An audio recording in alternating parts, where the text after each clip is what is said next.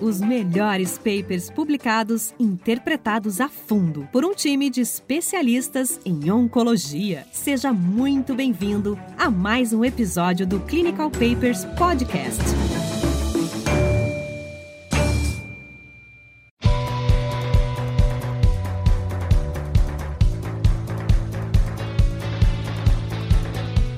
Olá, sejam bem-vindos a mais um episódio do Clinical Papers Podcast. Eu sou o Thiago Biac, oncologista clínico. Estou aqui novamente com o Dr. Alan Pereira, oncologista clínico do Sírio Libanês lá de Brasília, é, para a gente discutir um paper hoje extremamente interessante publicado agora recentemente no New England, agora em junho de 2020, que fala sobre o uso de trastuzumab deruxtecan em câncer de estômago HER2 positivo. Uh, o nome é feio, uh, o racional é lindo e a gente vai, vai discutir um pouco aí o, esse artigo publicado nessa, nessa importante revista.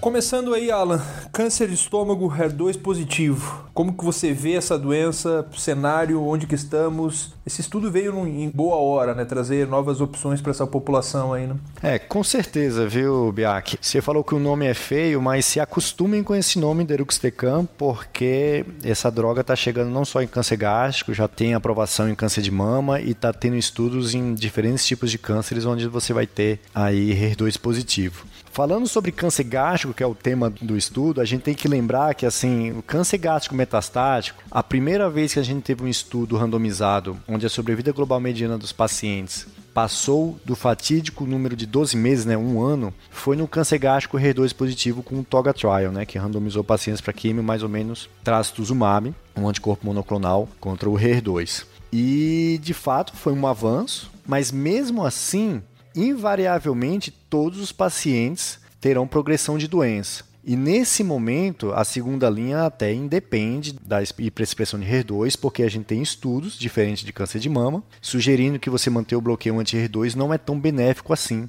É, de novo, diferente de câncer de mama, onde a gente tende a manter, a gente tem sucessivas linhas de tratamento anti-HER2 em câncer gástrico, não é verdade. A gente tem na segunda linha de câncer gástrico quimioterapia com ou sem antiangiogênico como tratamento padrão. E aí, nesse cenário, surge esse estudo de pacientes politratados, aí em segunda ou terceira linha, uh, em pacientes com câncer gástrico é, com hiperexpressão de HER2, com essa nova droga que tem um racional muito interessante, Biark. Eu acho interessante porque aqui a gente tem que destacar uma coisa importante. O HER2 em câncer gástrico é diferente né, de, de HER2 em câncer de mama. Inclusive, quando a gente fala em relação à questão de diagnóstico. É, uma coisa que eu sempre gosto de comentar quando vou dar aula sobre isso é aqui a heterogeneidade tumoral ela é, é um fator extremamente importante. Então, imagine que se a gente tiver uma biópsia de uma lesão hepática de um paciente com câncer gástrico com uh, cinco células com fortemente expressoras de HER2 e o restante todo daquela amostra for não tiver expressão de HER2, a gente vai chamar esse tumor de HER2 positivo três cruzes, por causa justamente daquela forte expressão naquelas cinco células. Então, aqui a heterogeneidade tumoral ela acaba sendo algo extremamente importante. Dito isso, eh, essa molécula acaba sendo importante por uma série de fatores. Uma delas, e aí explicando rapidamente como ela funcionaria, ela imagine uma molécula onde a gente tem então parte eh, a parte do anticorpo cuja função aí é se ligar ao HER2, e a gente tem uh, um linker que vai fazer, na verdade, a ligação com o quimioterápico, que é um inibidor da topoisomerase, que é o DXD. Aqui, na verdade, o racional é interessante pelo seguinte: ela funciona de uma forma semelhante a um cavalo de Troia, de como era o TDM1. É, então, a ideia, na verdade, é a gente fazer com que a droga seja entregue aí dentro da célula tumoral. A diferença aqui, na verdade, é que a gente tem esse linker e esse linker ele não é dissolvido no plasma, ele é internalizado e ele é dissolvido pelo lisossomo dentro da célula. E isso faz com que essa molécula seja difundida de uma forma mais livre, mesmo para células que são HER2 negativo que estão ao redor daquela célula HER2 positivo. Então esse talvez seja o grande diferencial em relação ao TDM1, além de a gente ter uma concentração droga anticorpo que é maior. Então se a gente for pensar em uma doença heterogênea, acho que aqui o racional é bem interessante. Eu queria até estressar esse ponto porque essa é uma das coisas mais interessantes e vai valer de conhecimento para qualquer outro estudo que envolva essa droga, né? Quando você falou de TDM1, TDM1 também é uma droga conjugada, né? Anticorpo droga, anticorpo quimioterápico. É, no caso, também o trastuzumab. Então, o trastuzumab deruxtecan e o trastuzumab emtancine, o TDM1, são considerados drogas da mesma classe, na mesma família. Mas tem importantes diferenças que talvez sejam elas que expliquem por que trastuzumab deruxtecan teve os resultados que vamos discutir aqui e TDM1 não. Um deles é que a química é diferente, como você já falou, o deruxtecan é um inibidor da topoisomerase, o TDM1 é um inibidor de microtúbulo. Eu nem acho essa diferença mais relevante, mas é importante citar. Agora, as mais interessantes é que eu vou falar agora. Uma é que a relação, né, a, a razão entre número de anticorpo que o trastuzumab versus o número de químios que está ligado nele é maior no trastuzumab deruxtecan, que são mais ou menos 8 químios, vamos dizer assim, para cada anticorpo, enquanto o TNM1 são é, em torno de 3, 3 a 4 químios para cada anticorpo. Então, para cada anticorpo, você está entregando mais químio dentro da droga usando o trastuzumab deruxtecan.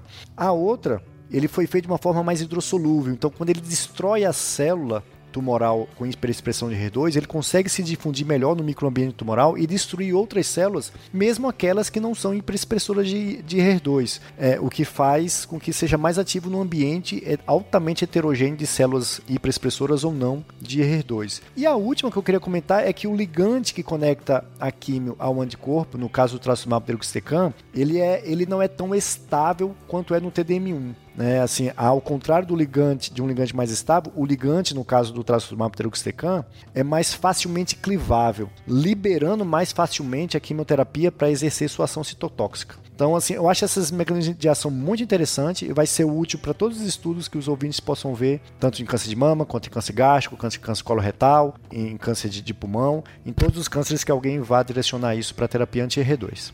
Espetacular.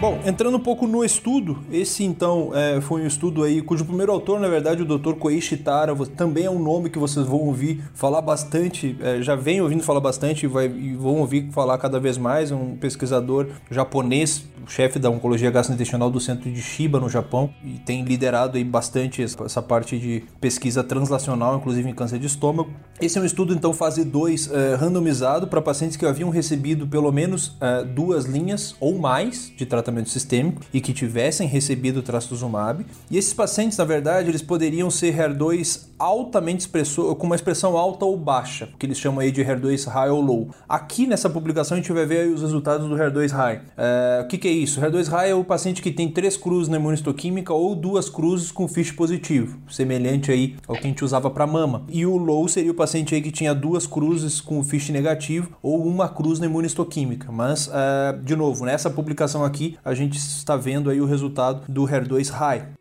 O estudo então admitia pacientes ECOG 0 e 1. É importante que é, ser dito que eles excluíam aí pacientes com uma doença pulmonar intersticial. Isso tem uma razão de ser aí é, em função já de uma sabida toxicidade pulmonar dessa droga. Como eu falei anteriormente, então, pacientes ECOG é, 0 ou 1. Esses pacientes eram randomizados aí para receber trastuzumab deruxtecan na dose de 6.4 mg por quilo a cada três semanas ou quimioterapia à escolha do investigador.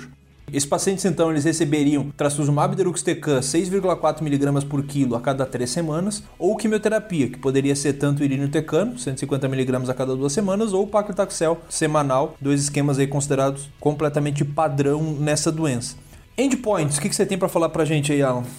A primeira coisa que eu queria comentar nos endpoints é que eu já acho bastante interessante o fato deles terem escolhido realmente um tratamento como braço controle, porque alguns estudos, quando fazem, quando avaliam pacientes muito politratados, usam placebo como braço controle. Exemplo, a gente tem regorafenib TAIS 102 em câncer coloretal de múltiplas linhas, o braço controle é placebo e vários outros. Então achei bacana o estudo usar um outro tratamento ativo como braço controle em, em terceiras linhas subsequentes, assim, ele não não não chutou cachorro morto. Agora, sobre os endpoints, tem outra coisa bastante interessante. O endpoint primário do estudo foi taxa de resposta, seja ela completa ou parcial, e de acordo com os critérios de RECIST da versão 1.1. E quando se vai ver para os desfechos secundários, né, ele tinha um, Key Secondary Endpoint, né, um endpoint, é, o desfecho secundário chave de overall survival, onde ele avaliaria de forma hierárquica, ele só avaliaria esse desfecho secundário se o primeiro fosse positivo. Eu fui ver o protocolo, assim, eu fui ter esse trabalho para vocês. Quando você vai ler lá no, no, protocolo do estudo, na página 37, vai estar tá lá que o Key Secondary Endpoint do estudo não era Overall Survival, não era sobrevida global, era o PFS, era Progression Free Survival. Então teve aqui uma mudança de protocolo que a gente sempre vê com olhos assim com o pé atrás. Eu não acho que seja uma mudança de protocolo que vá grave. Talvez se mudasse de forma contrária, se eu quisesse ver Overall Survival e depois eu mudasse para PFS, se eu quisesse ver sobrevida global e depois eu mudasse para sobrevida livre de progressão, poderia ser pior, né? Porque eu poderia eh, ser uma análise não realmente pré-planejada e eu estaria talvez, ah, o meu overall survival foi negativo, agora eu vou atrás do Progression Free Survival para ver se é positivo, para eu apresentar só o que é positivo. Seria um jeito de, de fazer o estudo ser mais positivo do que ele realmente é. Não foi o caso, ele trocou um ponto secundário de sobrevida de progressão por um mais forte, que é sobrevida global, então não, não acho tão ruim assim essa mudança de protocolo. Mas eu queria dizer uma coisa importante, Thiago Biak, antes de, de falar dos endpoints, enfim, eu já acabei de falar, mas antes disso, eu gostaria de ressaltar que esse estudo ele tem coisas de estudos clínicos grandes que me preocupam. Por exemplo, nesse estudo, a AstraZeneca, que foi um dos patrocinadores, embora não estivesse envolvida na coleta dos dados, ela estava envolvida na interpretação dos dados, bem como na revisão do manuscrito. E pior, a submissão para publicação, o estudo só seria publicado se a AstraZeneca concordasse com isso. Isso, é, assim, quem patrocina o estudo quer ter direito e poder sobre o estudo, eu entendo, mas do ponto de vista científico, era bom que a gente pudesse publicar os dados, independente de eles serem positivos ou negativos, independente de eles serem bons ou não para a indústria que está patrocinando e a gente não sabe o quanto do manuscrito possa ter sido alterado, o quanto da interpretação dos dados possa ter sido enviesada por causa da influência direta da indústria farmacêutica na interpretação, na elaboração do manuscrito e na decisão de publicação. Então é só um ponto é, que eu acho negativo do trabalho. É, isso gera o que a gente chama de viés de publicação, né? A gente não sabe se esse trabalho teria sido publicado se o resultado tivesse sido horroroso. É, a gente nunca vai saber. E concordo com você. Acho que... E eles provavelmente também não acreditavam tanto na molécula, né? Para ter mudado só num segundo momento para a sobrevida global. Acho que talvez isso até com a ideia de já tentar como eles vêm conseguindo aprovações uh, junto a agências regulatórias com esse estudo pequeno e provavelmente já aprovar a droga e aí, ah, beleza, a gente vai fazer um estudo fase 3, mas já deixa aprovadinha a minha droga porque o, eh, o desfecho secundário foi positivo, era sobre a vida global. Talvez tenha aí algum raciocínio comercial também. Do ponto de vista estatístico, um estudo assim relativamente simples é, em relação ao desfecho primário, né, eles calcularam aí 180 pacientes, sendo 120 no braço trastuzumab deruxtecan e 60 no braço controle, para a gente identificar aí uma, uma diferença em termos de taxa de resposta de 15 para 40% de taxa de resposta. Lembrando aí, a gente está falando de pacientes que já receberam duas linhas de tratamento ou mais. Para isso, a gente teria então um poder de 90% e um erro alfa de 0,05. E indo já para a parte de resultados, uh, foram recrutados aí 188 pacientes entre 2017 e 2019. E aqui eu já abro um parênteses importante. A gente está falando aí de 48 centros no Japão e 18 centros na Coreia. Tudo bem, é centro pra caramba. Mas a gente tem que lembrar que a gente está falando de câncer gástrico, metastático, onde foi recrutado mais de 180 pacientes refratários a duas linhas ou mais de tratamento, é, com doença metastática e HER2 positivo. Então, assim, o poder de recrutamento desses centros é impressionante. Aí você vai falar, ah, Thiago, mas é Japão e Coreia, lá tem câncer de estômago pra caramba. Sim, mas pega todos os casos de câncer de estômago no Japão e na Coreia e divide pela metade, porque a metade é, é ressecado por endoscopia. Então, assim, a gente está falando de câncer gástrico avançado. Então, assim, realmente a capacidade de recrutamento, o rastreamento a partir dos, se não me engano, dos 45, 40 anos lá, a cada dois anos eles fazem endoscopia. E tem endoscopia até no metrô, quase. Então, assim, é, é muito. A quantidade de pacientes que chega ao estágio de doença metastática já é infinitamente menor. E realmente mostra aí a capacidade incrível de organização desses centros em termos de recrutamento para o estudo eu queria te fazer uma pergunta sobre exatamente sobre o fato de ser uma população 100% asiática. A gente tem dados, já não é de hoje, mas tem dados até mais recentes que, por exemplo, a população asiática tem um talvez um câncer de prognóstico diferente, mas por exemplo, tem resposta à imunoterapia, tem uns estudos sugerindo que eles respondem de forma diferente, né? A gente tem estudos aí dizendo que o subgrupo asiático foi é, é de fato mais derivou benefício de alguns dados de imunoterapia. Quanto à terapia anti-HER2, alguma preocupação em extrapolar dados de população asiática para a nossa Ah, eu acho que assim, eu entendo que exista essa diferença. Eu acho que talvez essa diferença seja muito mais em relação à, à distribuição dos tipos de câncer gástrico em, em diferentes populações.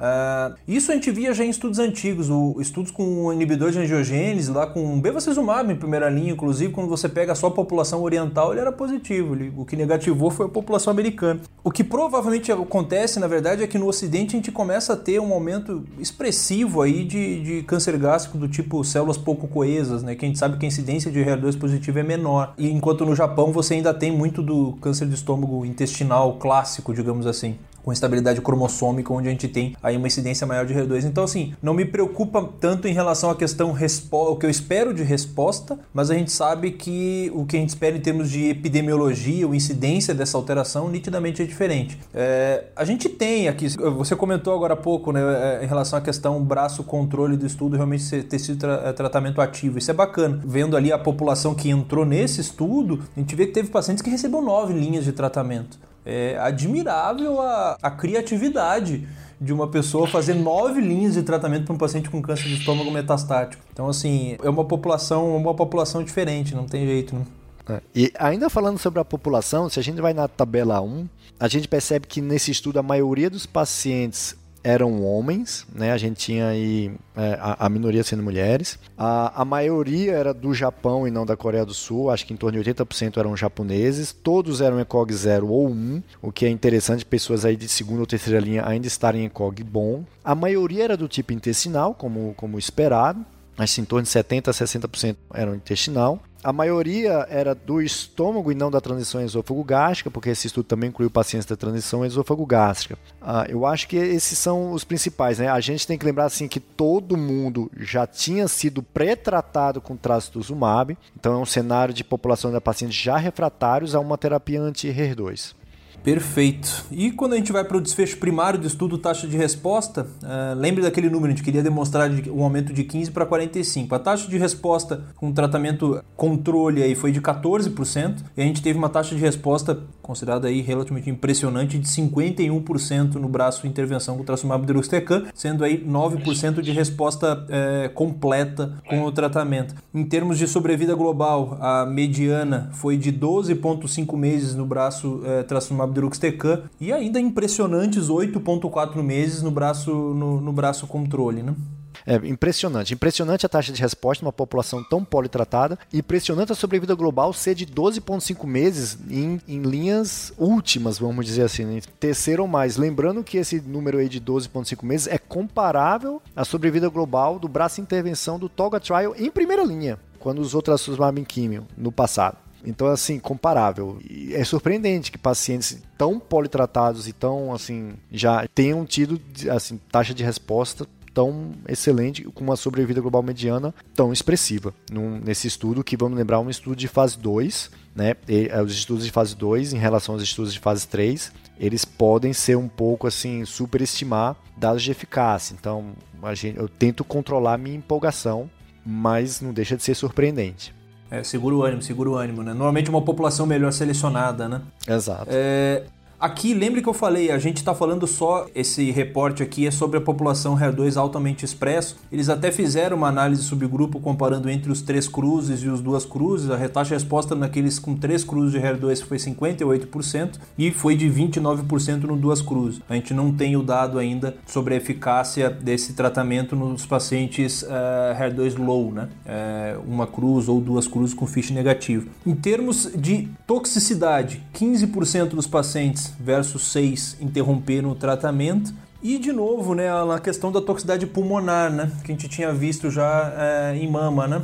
É, se eu puder falar um pouquinho da toxicidade pulmonar, eu diria que assim, os pesquisadores desse estudo eles recomendaram um monitoramento cuidadoso dos sintomas de doença pulmonar intersticial, que já era, com base em outros estudos, estudos preliminares, uma toxicidade possível, né? E a impressão que dá é que os pesquisadores sentiram que se você identificar essa falta de ar precocemente, esse evento adverso poderia ser controlado, lembrando até um pouco a questão da pneumonite autoimune, não estou dizendo que é, que lembra um pouco a espécie do manejo. Eu acho que esse estudo reforça que os médicos oncologistas devem ser treinados para identificar os primeiros sinais, né, como parte assim do aprendizado de, do uso dessa, dessa nova droga. E, quando essa droga ela já saiu, no, já é aprovada pela FDA para mama nos Estados Unidos e já tem um, um black box warning sobre doença pulmonar intersticial induzida por ela. Então, se a gente tem essa toxicidade pulmonar, essa pneumonite barra doença pulmonar intersticial, e for considerado grau 1 ou barra sintomático, a gente pode seguir o tratamento, talvez medicar com corticoides a princípio ou interromper temporariamente, mas se eu não me engano, a recomendação de bula vai ser que se você vai ter toxicidade maiores igual ao grau 2 nesse quesito,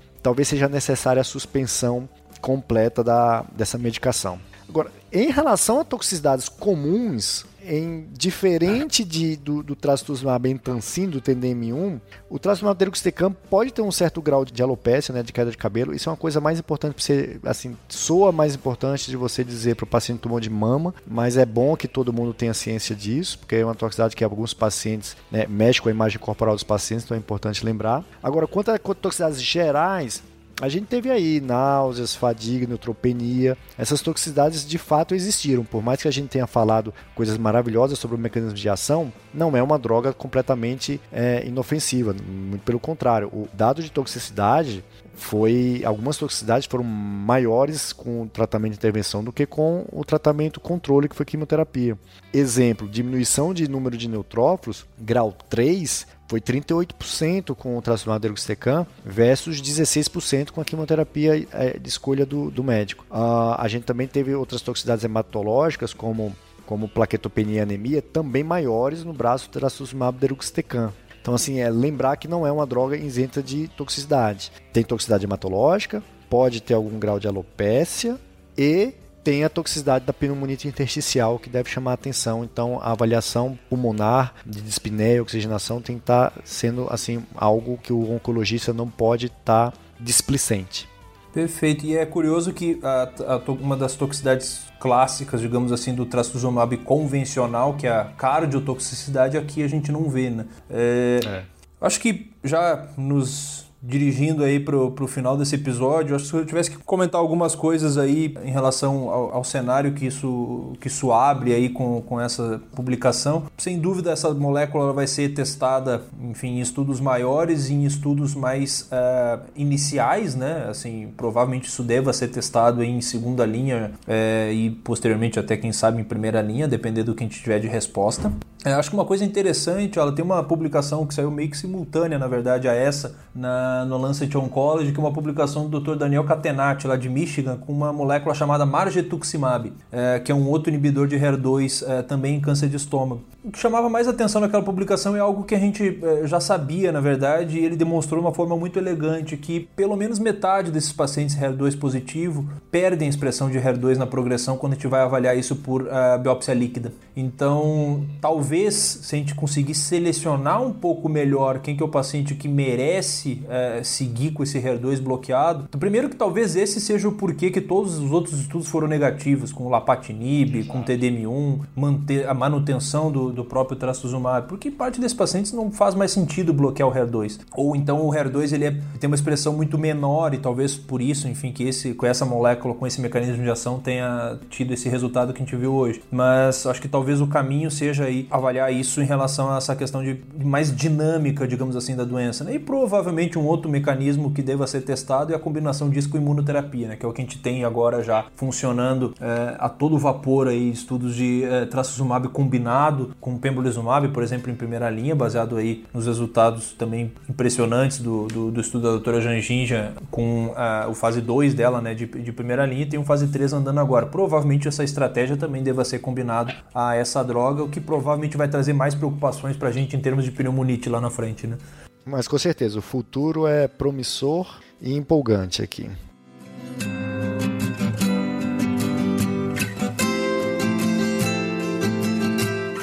Maravilha, pessoal. Acho que era, era isso. Mais comentários, Alan? Ou já dá para lançar o desafio aí de, de gravar o paper do Margetuximab em breve? Vamos que vamos. Era isso, pessoal. Um abraço a todos, obrigado pela audiência. Sigam a gente ali nas mídias sociais, nos canais de streaming aí. Façam sugestões aí para novos papers. Sempre um prazer ter vocês aqui. Um abraço.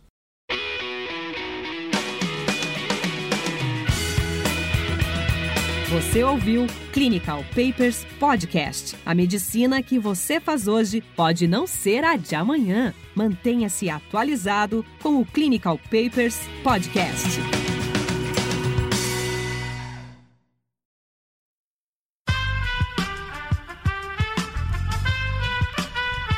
Esse podcast foi editado por Aerolitos Edição Inteligente.